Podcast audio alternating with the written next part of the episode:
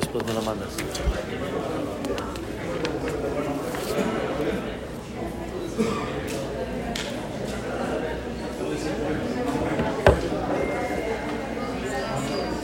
Birshut Moray Berabotay, con el permiso del Kala Kadosh, Tiskule Shanim Rabot, Neimot Betobot, Bezrat Hashem Itbarach. Vamos a platicar el día de hoy, ante todo con el permiso de mis queridos padres aquí presentes, Moraví Maratimi, Gabaima y Karim, que tanto Baruch Hashem hacen por este Betacneset para que levante siempre espiritualidad. Vamos a platicar, Be'ezrat Hashem, uno de los consejos de los muchos que hay, que por medio de ellos, por Olam, nos juzgue siempre de una manera positiva. Los Jajamín destacan a Etzot, consejos para ser Zakaim Badim, para que la persona salga de alguna forma zakai, zakai que sea con mérito en el juicio divino y que Hashem Itbaraj así nos mande a todos lo que esperamos escuchar, Shana Tova Umetuka. O como decimos, Tiskule Shanim Rabot Neimot Betobot. Saben ustedes, la Torah destaca en la perashá de Shofetim, que es justamente la perashá en la cual comenzamos el mes de Elul, este mes tan importante, este mes tan especial, que realmente ya pasó, ya estamos después de Rosh Hashanah, ya estamos dentro de los días de Teshuvah, pero ya pasaron ya lunes, martes, miércoles, nos quedan cuatro días, Be'ezrat Hashem Itbaraj, de aquí hasta Yom Kippurim, de alguna manera aprovechar esta gran oportunidad que Boreolam nos da, en la cual en ella está escrito en el Pasuk, Dirshu Hashem Beimatseo, busquen a Boreolam Beimatseo, cuando él se encuentra, que era Uhu, llámenlo, Beito Karob, llámenlo cuando él está cerca. Pregunta Jajamim, hay un dicho famoso que dijo Rabionatan Aibishitz, que un cura le preguntó, te doy una moneda si me dices, una persona, perdón, le dijo, si me dices, ¿a dónde está Dios? Y le dijo, te doy dos si me dices, ¿a dónde no está? ¿Cómo es posible que el Pasuk diga, llamen a Boreolam cuando está cerca? Busquen a Dios cuando se encuentra. Aparentemente Dios está, Dios se encuentra todos los días.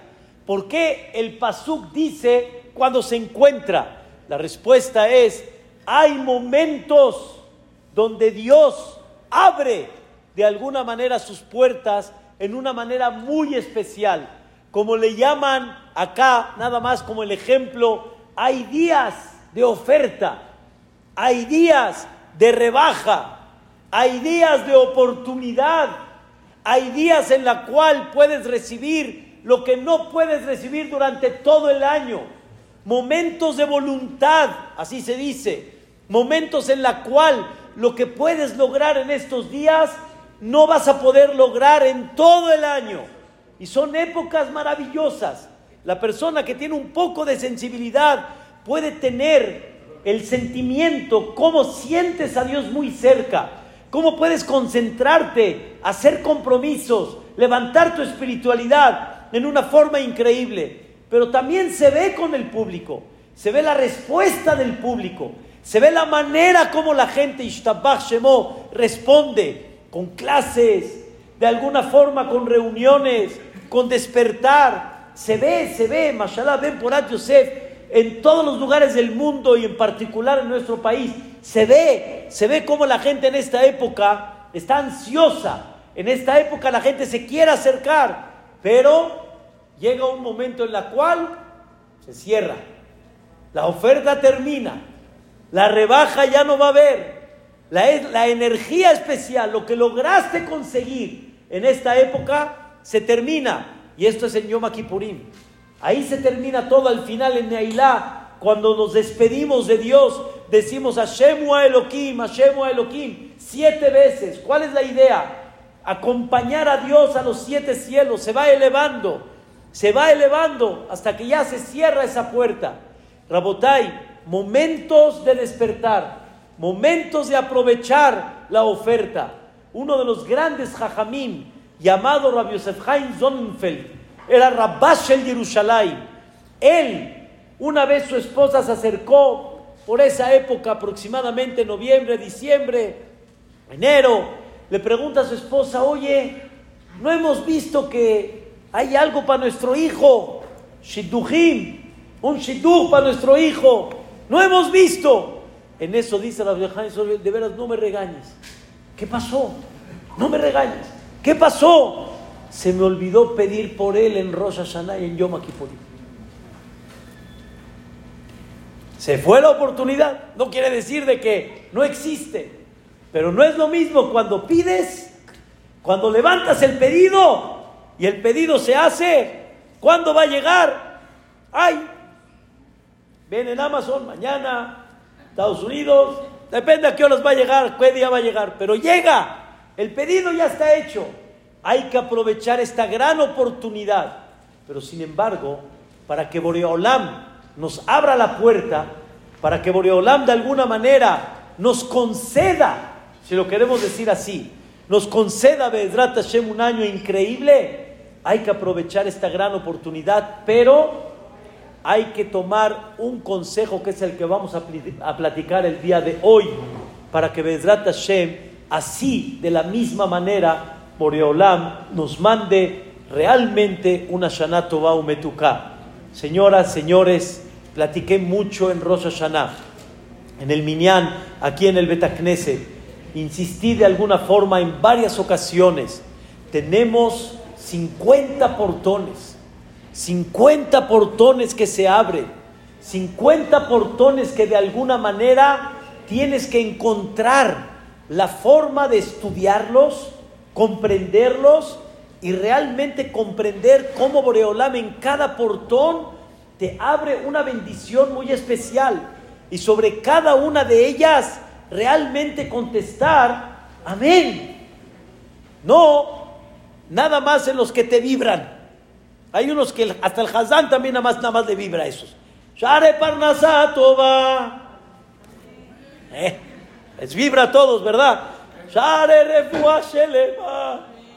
Amén, sí. Share Shalom. Amén.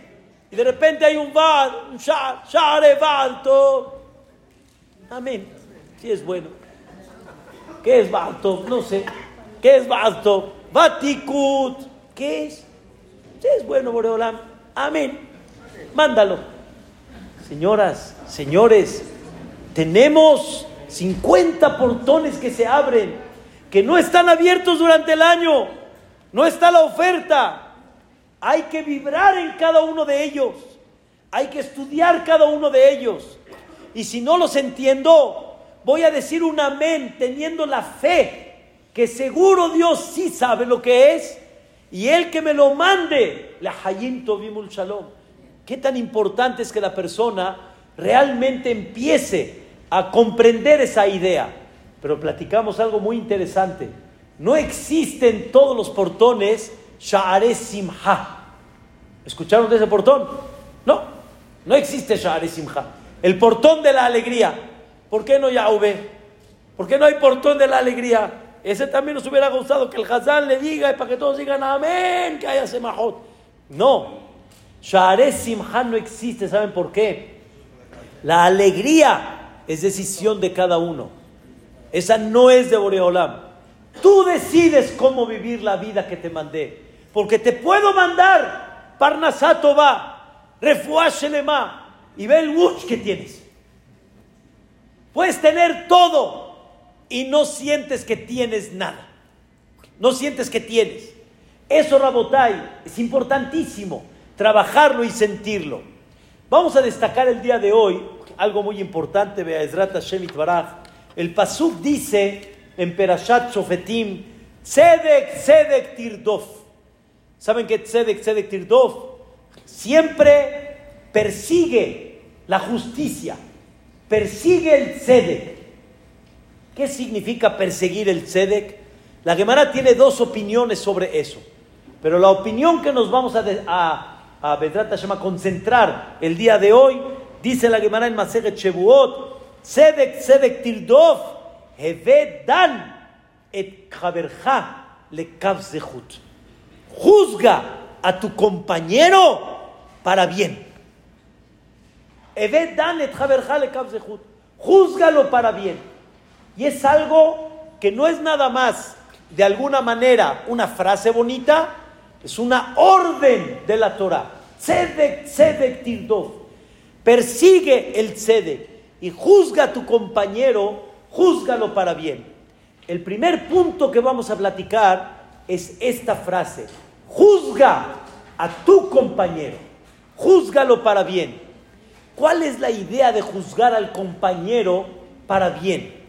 No es nada más algo agradable, algo que es un consejo bonito, sino es algo, Rabotai, que tiene una energía muy especial. Quiero platicarles una historia. La Gemara en Masejet Chapat, en la página 127, lado B. La Gemara cuenta que había una persona que dejó su casa en aquella época que tenían que viajar lejos, dejó su trabajo y en ese momento fue trabajó, trabajó tres años, hizo Misriat, ya ni para llevarse, no había tarjetas de crédito, depósitos, nada, transferencias, nada. Había que llevar el efectivo, había que llevar las monedas. Trabajó, trabajó. Al final le dijo a su patrón, Tenli Sejarí, dame mi pago, porque voy a regresar a mi casa. ¿Qué creen que le dijo el Señor? Eli, no tengo. ¿Cómo? Yo fui tu gerente de todo lo que hay. ¿Cómo que no tienes? ¿Cómo que no tienes? En eso le dice, bueno, dame terrenos. No hay. No hay. Yo los trabajé, ¿cómo que no hay? Bueno, dame toro, vaca, un burro, algo. Eli, no tengo. Dame xut, caribuxatot, colchas, cobijas. Eli. Yo no sé ustedes cómo van a reaccionar. Sabiendo yo lo que es, sabiendo qué es lo que tiene, y me dice el cínico, me dice que no. ¿Cómo me dice no? Llegó este hombre, así dice la Gemara, tomó sus cosas por detrás de aquella época, y regresó. Sí, de alguna forma, como que con tristeza. Pasaron las fiestas y en eso le tocan la puerta. ¿Y quién es? Ese. Ese. El. Eh, no el jefe, el cínico. Ese. Llegó. ¿Y ahora qué viene? Uh, trajo todo su pago. Le trajo burros, cargados de manjares, comida, wow, una cosa fantástica. Ya cuando ya lo tranquilizó, le dio su pago, le dice el dueño, ¿en qué me juzgaste cuando te dije, no tengo dinero? ¿En qué me juzgaste? Dijo la verdad, juzgué que seguramente hiciste inversiones y se te acabó el efectivo. No tenías el efectivo. Y cuando te pregunté, cuando me preguntaste, ¿tienes terrenos? Te dije, no. ¿Qué pasó? ¿Por qué no? Dice, seguramente los alquilaste a otras personas y ahorita ya no había forma que me des uno. Y así le fue contestando, el dueño le preguntaba y esta persona le contestaba, pensé así, pensé así. Le dijo estas palabras, escuchen qué increíble. Escuchen qué interesante. Le dije, Behayay, yani jurando por mi vida. Así fue. Así fue. ¿Quién era? El papá de Rabbi Eliezer, que se llamaba Urkenus. Es toda una historia que ahorita no voy a ampliar, que el papá estaba muy molesto con su hijo. por un tema, que se fue a estudiar Torah, y al final lo, lo hagan de cuenta, le hizo Jerem de todo lo que él tiene, y entonces por eso no le pudo dar a esta persona. Y escuchen bien cómo dice la Gemara, Ukeshebati, cuando ya llegué, ya me retiraron el juramento, el Jerem dijo así, Beatá, tú, así como me juzgaste para bien, Amakom dinot que también Dios te juzgue para bien. ¿Qué aprendemos de esta Gemara? La persona que juzga a su compañero para bien, ¿quién lo va a juzgar para bien? Allah. Boreolán te va a juzgar para bien. Y de alguna manera no es nada más algo bueno, no es nada más algo para seguir con el compañerismo, es algo que nos conviene y es una visión correcta, que sobre eso dice el Pasuk, Tzedek, Tzedek. ¿Qué se le llama Tzedek? Es la justicia, juzgar para bien. Pero eso te ayuda a que Boreolam también te juzgue para bien.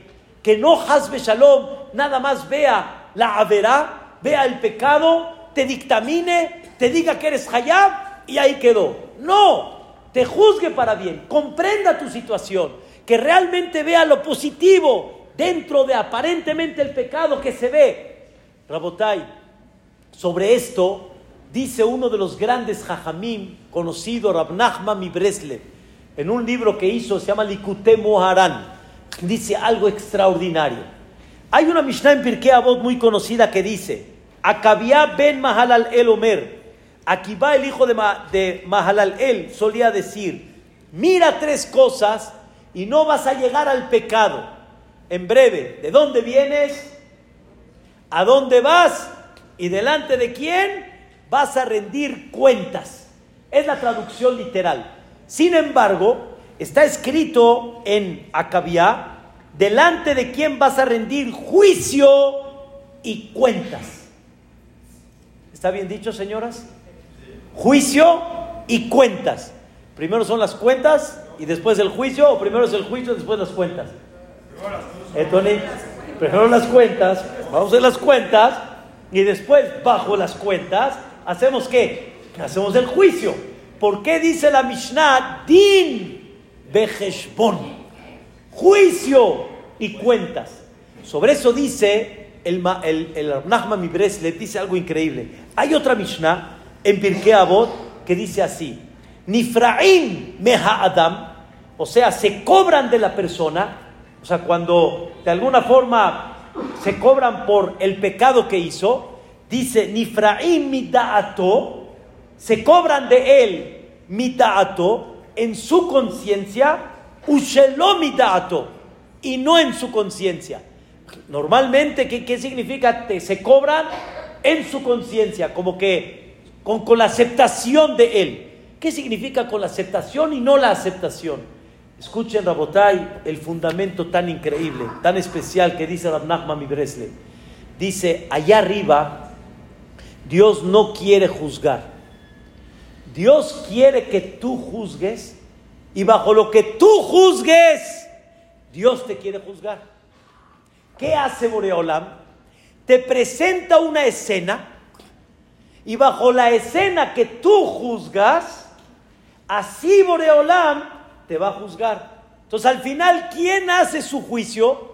Él mismo, la persona. Y sobre eso dice la Mishnah, Din Beheshbon. ¿Cómo voy a hacer la cuenta contigo? Bajo el juicio que tú hagas aquí abajo. Primero es el juicio que tú haces y después es la cuenta allá arriba. Si tú juzgas para bien, allá arriba, ¿cómo van a ser las cuentas?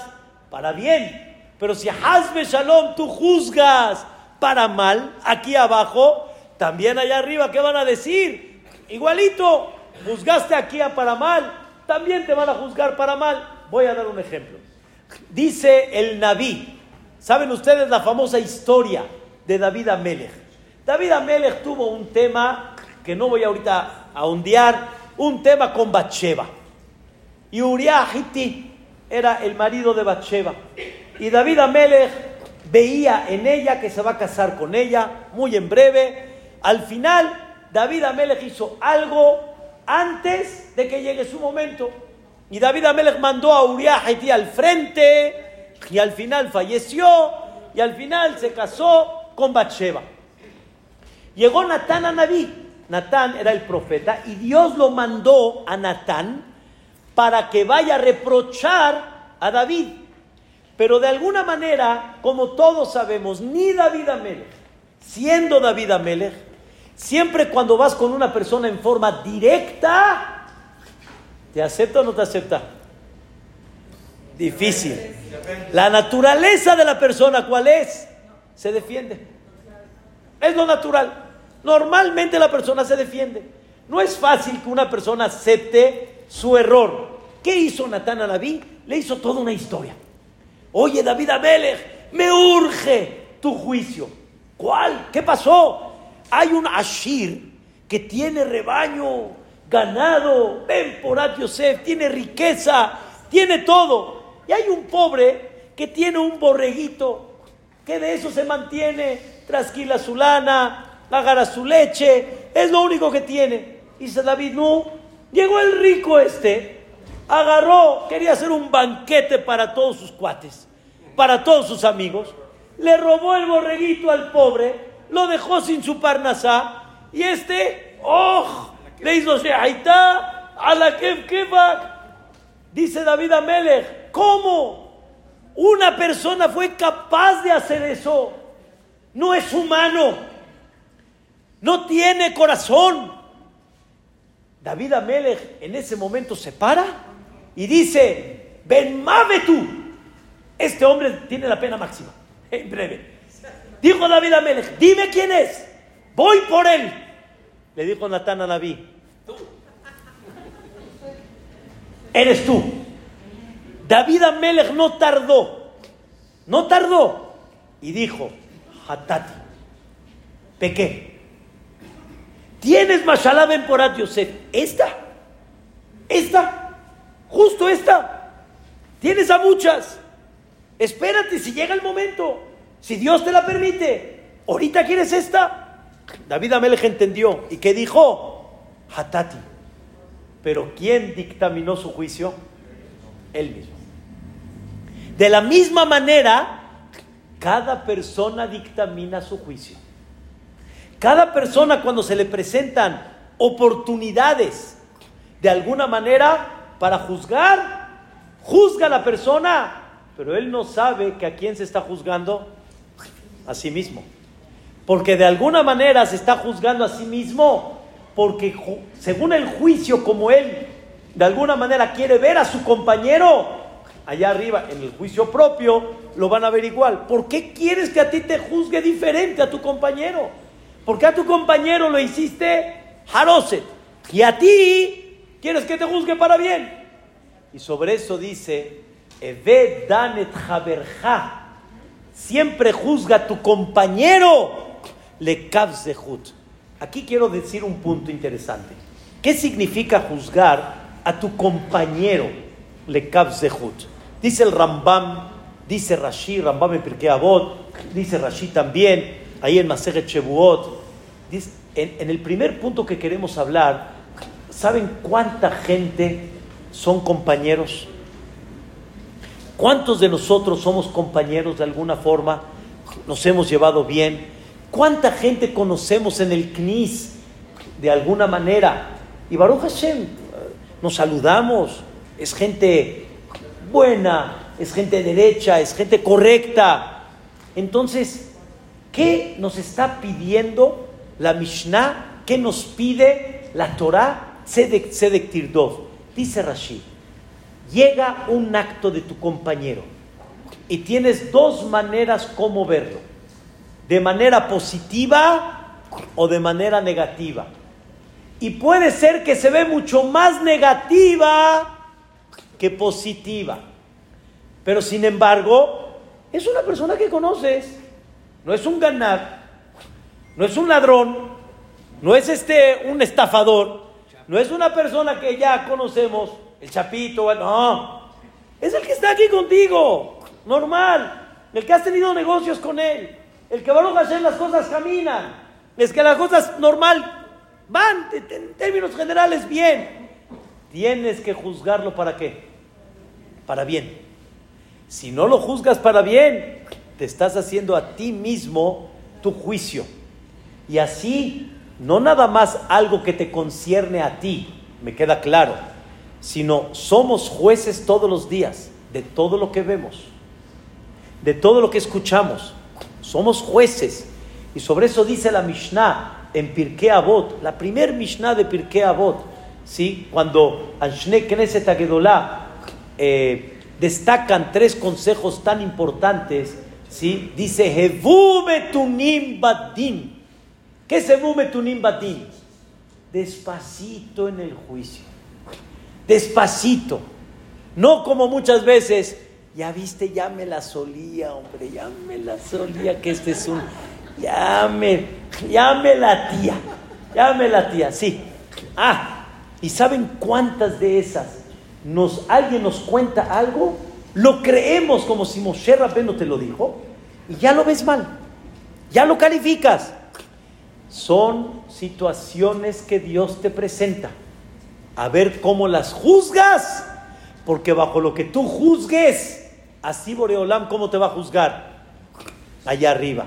¿Qué tan importante es tener ese concepto muy claro? Quiero platicarles dos historias interesantísimas de este concepto tan importante. En la Primera Guerra Mundial, en Eretz Israel, en Jerusalén, cuando estaba todavía bajo, el gobierno turco, en esa época hubo desgraciadamente mucha falta de comida, había mucha hambre. Un mohel salió a hacer las mitzvot de Brit Milá, regresó a su casa y vio a su hijo con una paleta, vio a su hijo con un dulce y dijo, ¿de dónde, hijo, de dónde agarraste ese dulce? No, lo fui a comprar. ¿Cómo? ¿Con qué dinero? Dice, con una moneda, papi. ¿Cuál hijo? Esta que estaba aquí arriba. El papá se volvió loco. El hijo le agarró una moneda, que era una moneda de aquella época de oro, oro, época, una, una moneda que llamaban la Napoleón, de Napoleón, aparte que tenía una identidad, valía una fortuna. Y dijo, hijo, ¿y no te dieron cambio? Dice, no, papá. No me dieron cambio. En ese momento el papá fue corriendo con el de la Macole, el de la tienda, y le dijo, mi hijo te dio una moneda de oro, te dio un Napoleón. Dice, no, tu hijo me dio una moneda simple, lo que valía el dulce. No, no te creo, no puede ser, mi hijo me jura que la agarró de allá, era la que yo tenía. Se hizo un escándalo, ya saben, empieza el, lo que nos gusta a todos, ¿no? Empieza todos a, los grupos a acumularse, empiezan los gritos, la gente, a quién le va, a quién le creen. Al final le creyeron mucho más al Mogel que al de la tienda. Pues en aquella época de hambre, aprovechar la oportunidad. Mucha gente ya no se animaba mucho a llegar a esa tienda a comprar. Le fue nada bien a este hombre. Pasó el tiempo. Le llega una carta, un sobre al Mogel con una moneda de oro de Napoleón. Y en la carta decía así, querido Mogel, con lágrimas te escribo y con mucha vergüenza, pero quiero que sepas, en esa época de hambre estaba mi esposa, su esposa enferma, sus hijos desnutridos, él estaba con un hambre tremenda, salí a la calle y vi a tu hijo con una moneda de oro y dije, si en esta casa hay riqueza, aquí no la hay. Se la cambié por una moneda simple. Y Baruch Hashem, pude abastecer a mi familia con esta moneda. Me da mucha pena. Tuve que hacerlo. Sé que no estuvo correcto. Con lágrimas te pido que me perdones. Y dije que cuando tenga la moneda, te la voy a regresar. Aquí te la regreso por favor, perdóname. Y el otro, ¿a quién le echó a perder?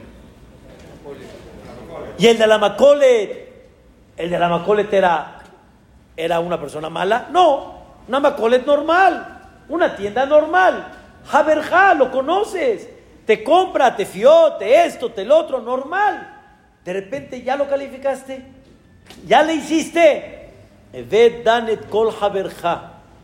A todo tu compañero tienes que juzgarlo para bien. Nadie sabe. Les voy a platicar una historia, Rabotai, con nosotros. Yo la viví. Yo vivía en Homero 1702. Y de repente me llegó una invitación de un, señor, la boda de su hijo, que es un Talmid Hajam, Baruch Hashem, hoy en día en México, un gran amigo. Y cuando recibo la invitación, tenía yo un vecino, no voy a decir su nombre, que también es uno de los Jajamim de la Keilah, y, este, y en eso le dicen, Señor, le llegó una invitación al Jajam, a mi vecino.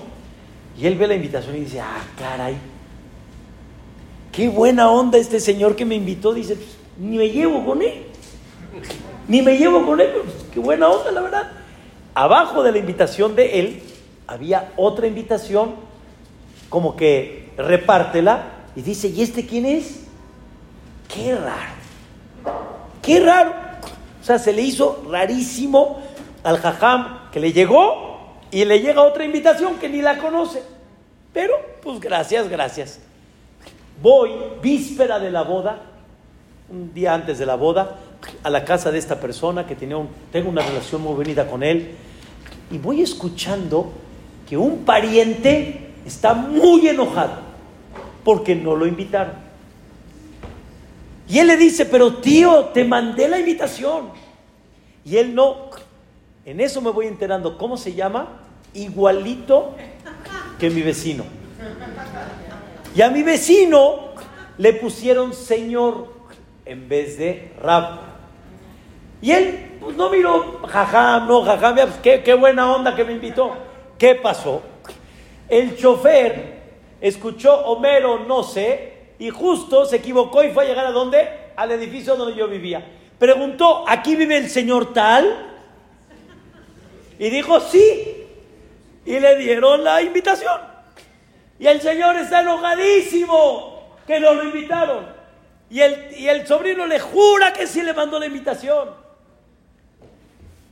¿Pueden entender eso? Está enojado. Tiene letrero. Tiene mucho. Está enojado. ¿Por qué? ¿Por qué no eres Danet Haberjale Kabzehut? ¿Por qué no tienes la, la capacidad de entender? Existen errores. Existen de alguna forma maneras cómo equivocarse.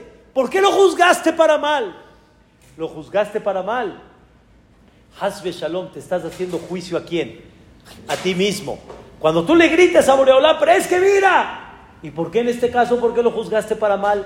Acuérdate, que siempre el juicio depende mucho de ti.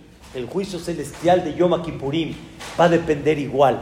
Si queremos que Hashem Baraj nos juzgue a todos realmente para bien, me refiero de forma positiva, esa es la palabra, porque todos, todos tenemos errores, indudable. Todos tenemos pecados, todos tenemos cosas que hemos pasado, todos. Hatati, Abiti, Pashati, claro, pero para que Dios te juzgue ese hatati, abiti, pashati, para bien, juzga también a tu compañero de la misma manera. Esa es la primera. Hay otra Mishnah en Pirkei Avot. Hasta ahorita les dije la frase, juzga tu compañero, le hut. Pero hay otra. Dice la Mishnah en Pirkei Avot, Rabbi Yoshua ben Perahia Omer. Rabbi Yoshua ben Perahia dice, juzga eve dan et kol ha'adam le zehut. Juzga a toda persona, juzgala para bien. Me cambia la visión. La primera es, es tu compañero, es quien conoces, es una persona bien, en general lo vemos así, no es eh, un tranza, no es un...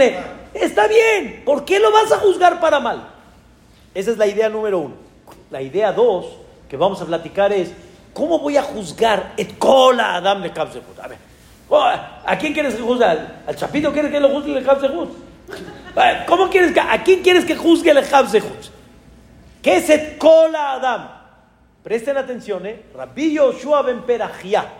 Evedan et cola Adam le Para poder entender esto, Bezratoit Baraj. ¿Ah? Cola Adam. Cola Adam. Vamos a estudiar. Ahorita vamos a hablar de Am Israel. ¿Le parece? It's okay. Para entender la idea principal. Hay una historia muy conocida. Mamás a mí en lo personal me hace llorar y créanmelo señoras y señores, es el tema, el tema de hoy en el mundo entero. En Eretz Israel muy fuerte y en el mundo entero. Es un tema muy sensible pero muy importante. Llegó un joven, perdón, llegó una persona recién casada y tocó la puerta de su moré de hace, wow, 15 años atrás. Le tocó la puerta, el moré lo recibe, ay, eres fulano, sí, te acuerdas de mí, estudiamos juntos, yo te enseñé, sí. Quiero decirle, moré, que yo tomé la decisión de ser moré. Y usted me dio el ejemplo para ser moré. El moré le dice, ¿por qué yo fui el que te di el ejemplo para ser moré? Tal vez porque enseño bien, la forma como traté a los jóvenes, a los niños. ¿Por qué? Dice, le voy a platicar la historia. Y tengo una pregunta y usted que me la conteste. Hace muchos años, no sé si se acuerda, cuando estábamos en la clase, llegó un niño que su papá le trajo un reloj nuevo. Y ya saben, las mamás le dicen al, al hijo, no te lleves el reloj nuevo a la escuela. ¿Y el hijo qué quiere? Se lo va a llevar a la escuela. Así es. Se lo llevó a la escuela. Ya llegó el niño, le enseñó el reloj. En eso el reloj desaparece. ¿Quién se lo robó? Se lo robó. Real. Este que es Moré en su carrera nueva. Él se lo robó. Y el Moré dijo, me da mucha pena, no tengo de otra, aquí nadie ha salido, alguien lo agarró, lo tenemos que esculcar. Todos a la pared y todos con los ojos cerrados. Y en ese momento sabía que cuando llega mi turno, ya te agarré con las manos en la masa. Ya, te agarré. ¿Y usted qué hizo? Esculcó uno, esculcó el otro, esculcó el otro. Cuando llegó conmigo, agarró el reloj, siguió con el otro, siguió con el otro, siguió con el otro, terminó y dijo, niños, ya tengo el reloj, se lo voy a regresar.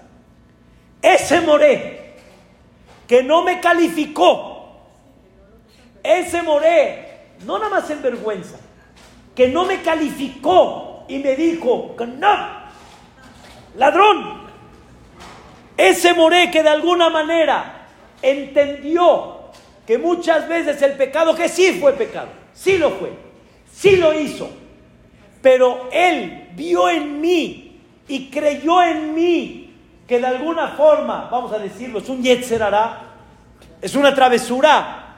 Yo quiero ser como ese more. Pero tengo una pregunta. ¿Por qué hasta el día de hoy no tengo respuesta? ¿Por qué? O sea, que no me avergonzó, me queda claro. ¿Por qué no me, por qué no me mandó a llamar y me dijo, no lo vuelvas a hacer? ¿Por qué? Le dijo, porque yo hasta el día de hoy nunca supe que fuiste tú. Yo también cerré los ojos.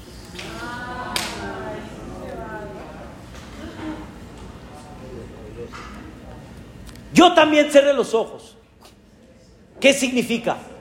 Ni quiero calificarte mal. No te quiero ver mal.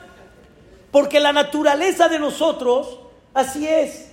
Con nuestros hijos, ¿qué hacemos? Ya te caché, mentiste. Mentiste. Y ahí, mentiste. No, pero, pero mentiste. Y así como esas, ¿saben cuántas hay? Y entonces, de alguna forma, el hijo, el alumno, la persona, se siente calificada. Y cuando se siente calificada, pierde su potencial que tiene.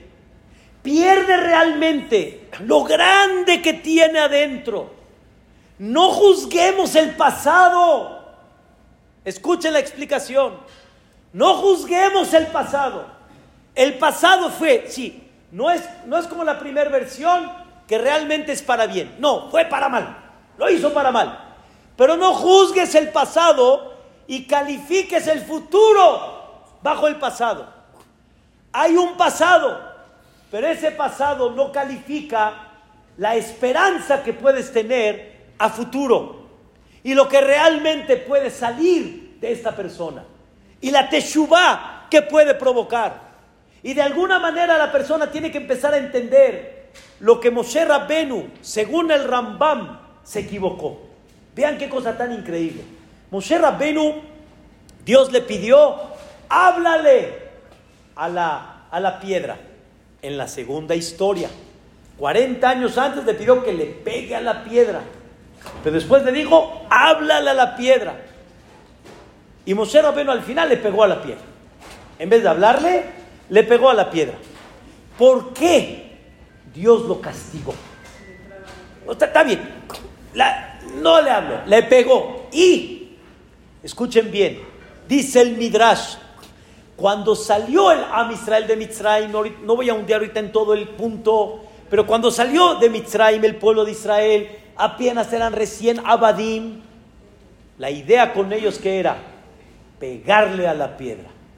O sea, necesito hablar con ellos en forma que dura. Pero después de 40 años, ¿cómo se habla con el Am Israel? No se le pega, se le habla. Se le habla y se le entiende. Pero otro punto más dice el Maimonides. Eso lo dice el Midrash y el Pero otro punto dice el Maimonides. ¿Qué dice el Maimonides? Dice el Maimónides, Moshe Rabbenu cuando estaba rodeado por el pueblo de Israel que no encontraba la piedra para hablarle, hubo un tema que Moshe Rabbenu se confundió, la piedra se escondió. En ese momento la gente lo estaba presionando. ¿Saben el clásico, no? De México. No, no, no. La gente estaba desesperada. Imagínense, señoras, Barminalo Aleno, se va el agua, ¿cómo se pone? Imagínense en un desierto, no hay agua. ¿De dónde va a salir agua? No hay agua. Imagínense la presión de las señoras, niños, todo a Moshe Rabenu. ¿Qué? No, no, ¿qué pasó? No. Al final Moshe lo que hizo, le pegó a la piedra. Pero dijo estas palabras antes de pegarle a la piedra. Shim'unah morim. Escuchen rebeldes. De cualquier piedra voy a sacar yo agua. No es de cualquier piedra. Pero ¿cómo les dijo a ellos? Escuchen qué. Rebeldes, dijo Boreolam, así explica el Rambam. A mis hijos no les dices rebeldes. No los califiques. Están haciendo un acto de rebeldía, mas no son rebeldes. Hay una gran diferencia. Un Yehudí, por más, escuchen bien la palabra, por más resha, por más maldad que hizo, no deja de tener nitzotz. Así dice el Baal Shem No deja de tener qué? Chispa de Yehudí. Y de alguna manera, si lo calificas, lo pierdes. Si lo, si lo animas, si lo motivas, lo puedes salvar. Hubo un hombre llamado Rabbi, bueno, perdón, hubo un hombre llamado el Azar ben Durdaya este hombre, cuenta la Gemara, no dejó a ni una, con todo respeto. Perdón, bueno, sí cuenta la Gemara. No dejó a ni una. Le contaron que había una en una isla. ¡Wow! ¡Wow! Este hombre saltó corriendo, se fue para allá. Llegó y en el momento, antes de hacer el acto, sucedió algo y ella dijo, así como esto, no lo digo por respeto, así como esto se esfuma, el azar ya no tiene teshuva. Ya ni a qué llegaste. Corriste mar, cielo, para llegar hasta acá. Hasta eso estás. Ya no tienes perdón. Así decimos aquí en México, ¿no? Tú ya no tienes perdón. Llegó este hombre. Esa frase le entró hasta el fondo de su corazón. y la dejó como la del pueblo, vestida y alborotada. Vámonos, se fue. Y empezó a llorar, pero de veras, llorar y llorar. Empezó a llorar. Y el Señor estaba, ah, pero afligido, afligido estaba. Ya no podía creer el Señor, no tengo teshuva. Le pidió a los cielos, le pidió a las montañas. No voy a explicar qué representa ahorita cada uno. Al final, cuando no vio respuesta, quiso culpar de alguna forma a todos, sea que al final dijo, en Adavar Talui el Abí, nada más depende de mí. Y la teshuva que hizo, las lágrimas que sacó, mamás, mamás, no, la Gemara no, no, lo dice, le dio un infarto y se fue. Se murió. Es lo que dice la Gemara. De la angustia, de la agonía que tenía.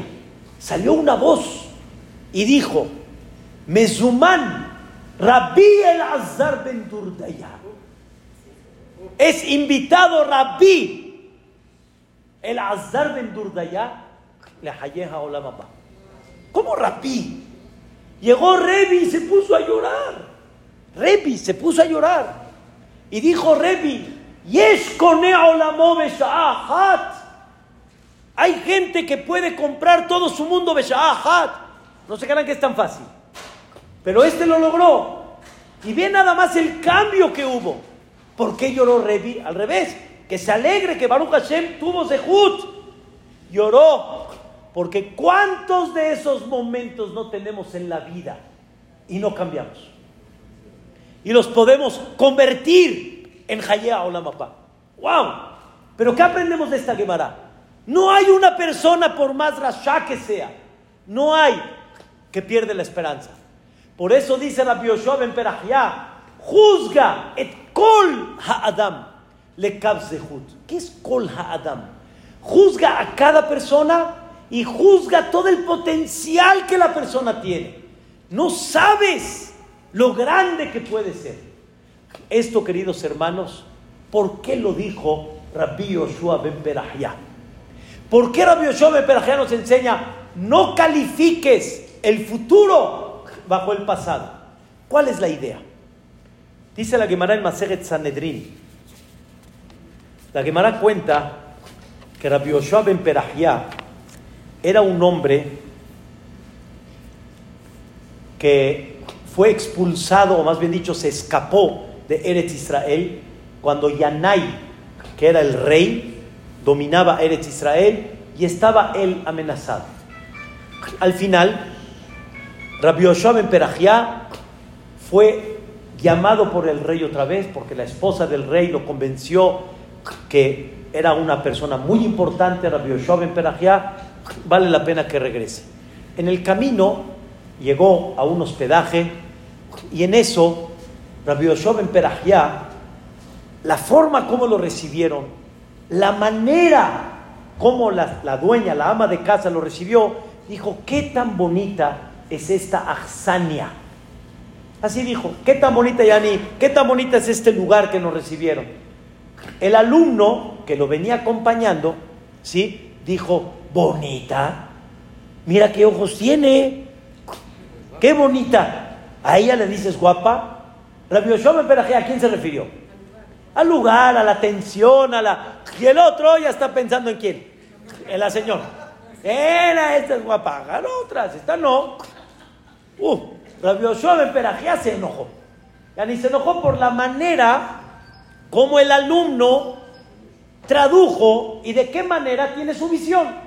Y no le hablaba. Rabbi Yoshua. Al final, al final, de alguna manera, este alumno se separó. O sea, este alumno no sintió que lo rechazó, como que ya no tiene perdón, abrió una casa de Abodazara.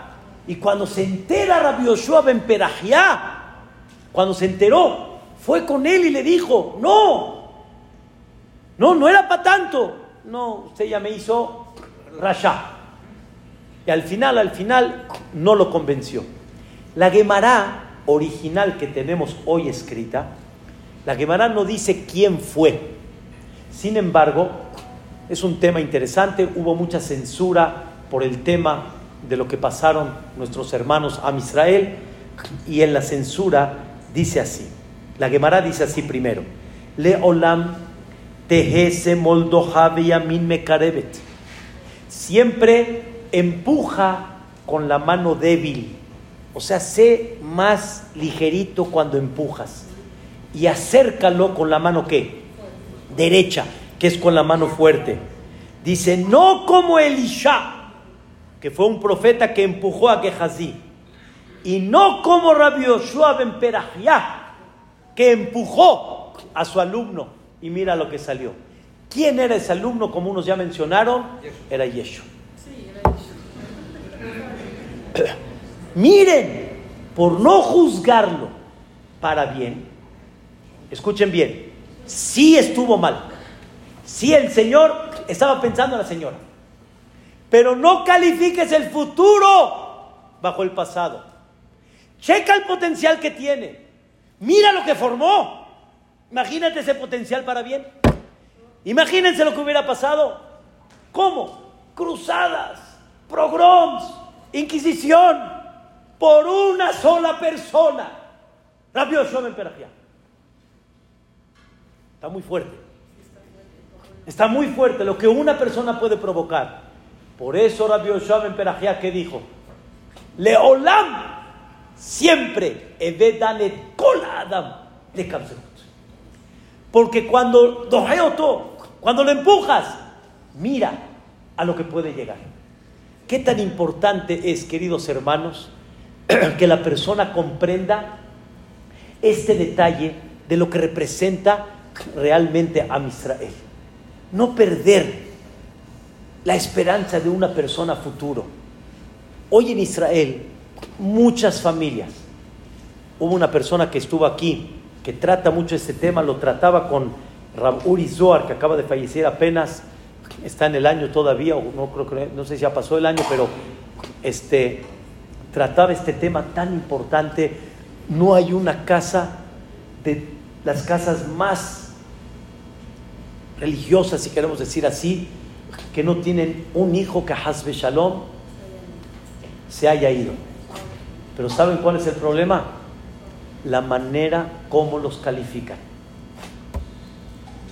Y mi hijo me dijo una definición hermosísima que nunca la voy a olvidar. Me dijo, papi, estamos muy acostumbrados a calificar a la persona bajo su figura, bajo un acto, más no bajo lo que es. Tú puedes ver una persona X se viste sin kipa, un decir, ya lo calificas. Una persona empezó a, ya lo calificas. Y eso a la persona le duele. ¿Saben por qué le duele? Porque ese no soy yo, papi. Yo no soy ese. Yo no soy el que tú piensas que si no me paré a la tefilá, que si no me paro Shabbat, que si no hago esto. Es verdad que hay que estar detrás de los hijos, pero el hijo muy bien define con antenitas cuando el papá lo está haciendo para educarlo o cuando el papá lo está calificando por lo que está haciendo. Tiene antenitas muy sensibles y muy claras. Y eso, Hasbe Shalom, provoca, desgraciadamente, muchas caídas. Contó Rabbe Yosef Yitzhak Jacobson, yo lo escuché de él ya varias veces, pero ahorita que estuvo en México, en la magna conferencia que hizo en nuestra comunidad hermana, aunque se lo hicimos juntos en Monte Sinai, contó, es una historia de veras para llorar. Una persona que recién regresó en Teshuvah y Baruch Hashem se reforzó, increíble, hizo todo. ¿Y qué creen? Esta persona, su hijo, nada, no le, no le importaba nada la religión, llegaba, Shabbat, no Shabbat. Llegó con un jajam y el jajam le dijo, dile a tu hijo que si no se porta, no lo vas a dejar entrar a la casa. Pero ¿cómo cree jajam que voy a hacer una cosa así? ¿Cómo cree? Al final, este le dijo, no, al final se va a doblegar y te va a pedir perdón y va a estar bien. Y así fue, así lo hice. le cambié la llave, no lo dejé entrar y desde ahí 35 años no lo he visto.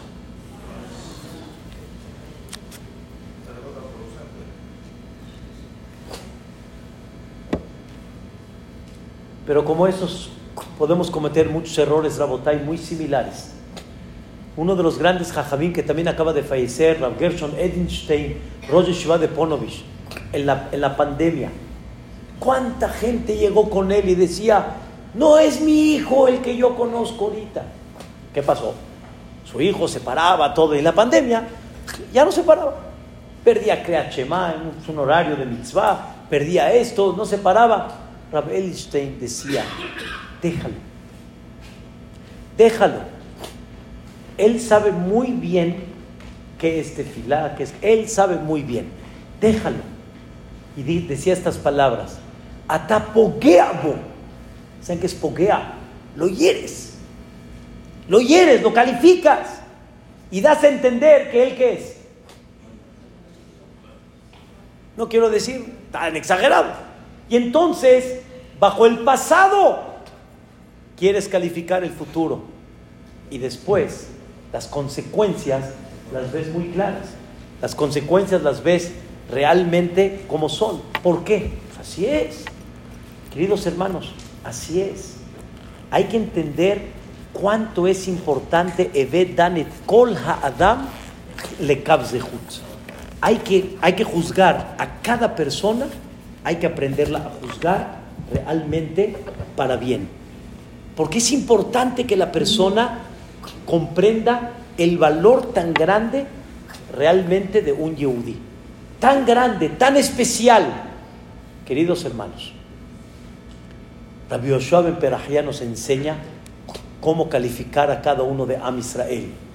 Y el Baal Shem dice una frase que me acompaña hasta el día de hoy. Apenas la aprendí este año, la estudié este año. Y el Baal dice, ojalá que ames, escuchen bien, ¿eh? Ojalá que ames al quien más amas. ¿A quién amas? Aquí en México dices, ah, lo amo. ¿No? Lo amo. ¿A quién? Al quien quieras. Ojalá que a ese que digas, lo amo, lo adoro. Ojalá que lo ames como Dios ama al más rasha del Am Israel. ¿Qué significa?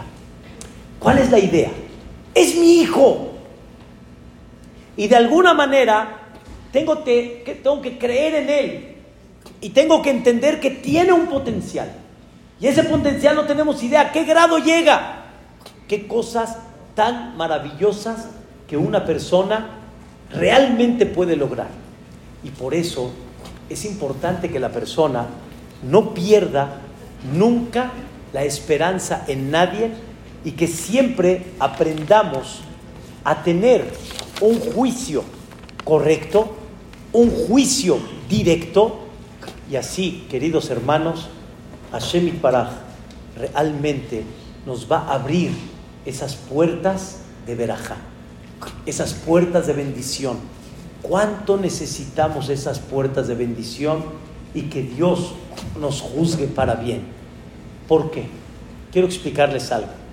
Es un ejemplo que hemos dado en muchas ocasiones. Yo quiero preguntarle a todos los que están presentes, si llega alguno de vuestros hijos jóvenes y le dice al papá, papá, ¿me das 20 mil pesos? ¿Qué le va a preguntar el papá? ¿Para? ¿Tienen derecho o no? Pues claro, tenemos derecho todo. ¿Para qué lo quieres? Mi hijo ahorita me pide no 10 mil ni 20, 2 mil pesos. Para. Es normal. Y el hijo dice, ah, sí, papi. Va a tener. Cuando quiera, sí, para gastar y todo. ¿Qué le van a contestar? Pues no. Pues no. Llegamos con Boreolam y le decimos, danos vida, danos salud, danos parnasá sale una voz y te pregunta, para, para. Así, para disfrutar y para pasarla padre, hombre. Así, bonito. Oh, margarita y cóctel y todo así, a todo dar. ¿Cuál es el problema? que no nos conteste Dios lo que los padres le contestan a sus hijos. No. que no nos conteste. Pero para que Dios no nos conteste ese no, quiere ver Dios cómo juzgas a tus compañeros. ¿Cómo los ves? ¿De qué manera los analizas? ¿De qué manera ves a tus hijos, a tu esposa? ¿Cuántas veces juzgamos a mal a nuestras esposas, a nuestros maridos? Es el compañero más fiel que hay. Ya no es la segunda parte, es la primera. Y aunque sea la segunda, digamos que hicimos algo mal. Digamos, pero no juzgues el futuro por eso. Somos Bene Adam, somos seres humanos. Todo puede pasar, todo puede corregir. Ese es el secreto, queridos hermanos, para poder tener el zehut de tener Bezrat Hashem Baraj una Shana Tova Umetuka.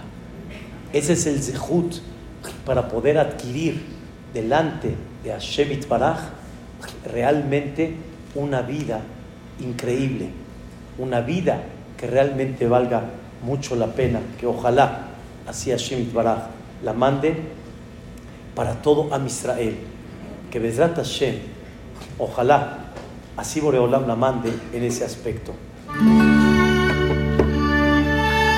Es importante esta tefila tan especial que Boreolam nos dirigimos a Él y le decimos, estamos esperanzados en ti. Quiero pedirte, Filá, y pedirte a Shemit Baraj, por favor, permíteme poder desarrollarme delante de ti, delante de todo un ksipur. Déjame expresar el cántico y concédeme lo que te pido.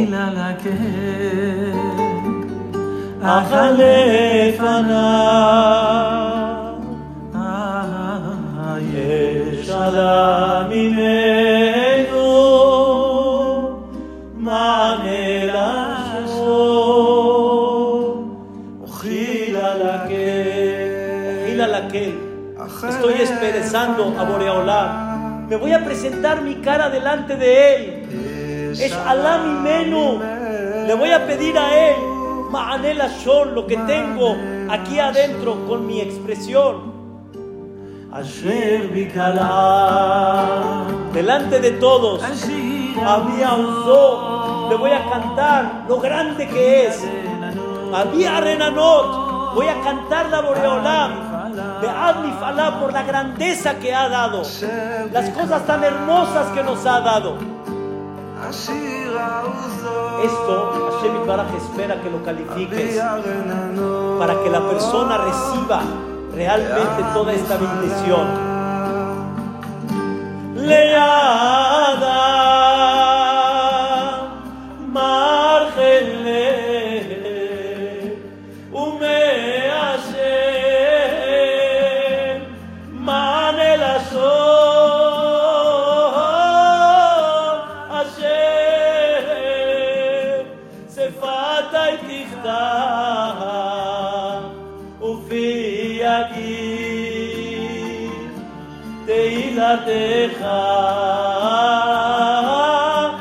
De Adam, la persona tiene muchas cosas en el corazón, pero Boreolam es el que te pone qué va a salir de tu boca, de qué depende, de lo que tú mismo juzgues, de ahí depende Boreolam lo que te va a poner.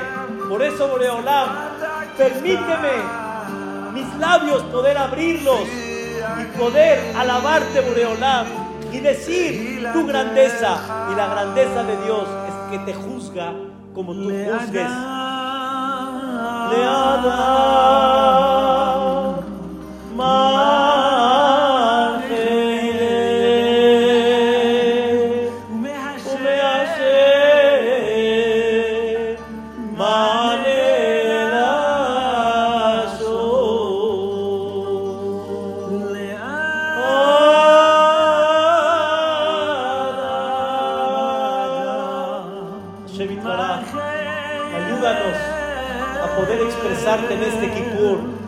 tantas cosas en el fondo que tenemos.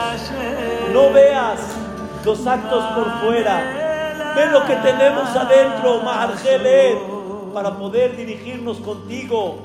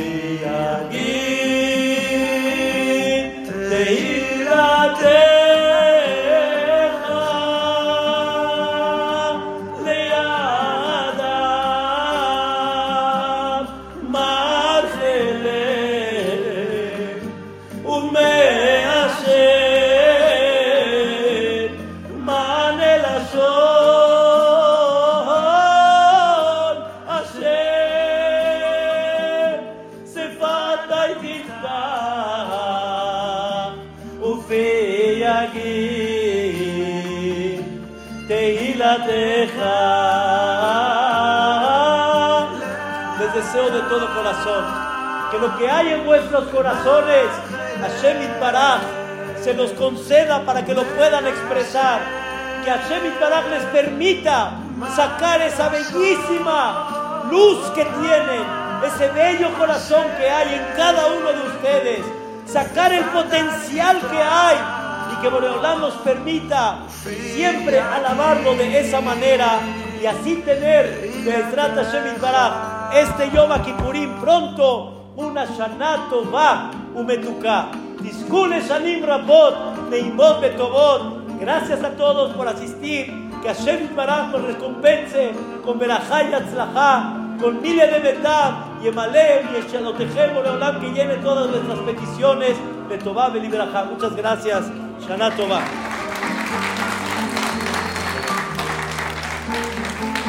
unos pequeños anuncios. Besat Hashem, el sábado, Shabbat Shubat, tenemos de la con Ham Yaakov en el Beta Knesset. A las 4.45 los esperamos a todos y a todas, hombres y mujeres. También la segunda ahorita afuera, la cena está donada le- eh, para Refuah Shelema, Jacob Israel, Belinda Rachel. Y Una mano santa. Ah, ah, y, y vamos a hacer la rifa de la computadora nada más. Si alguien no tiene boleto, si es por puede levantar la mano y ahorita se lo hacemos llegar. ¿Quién le falta boleto?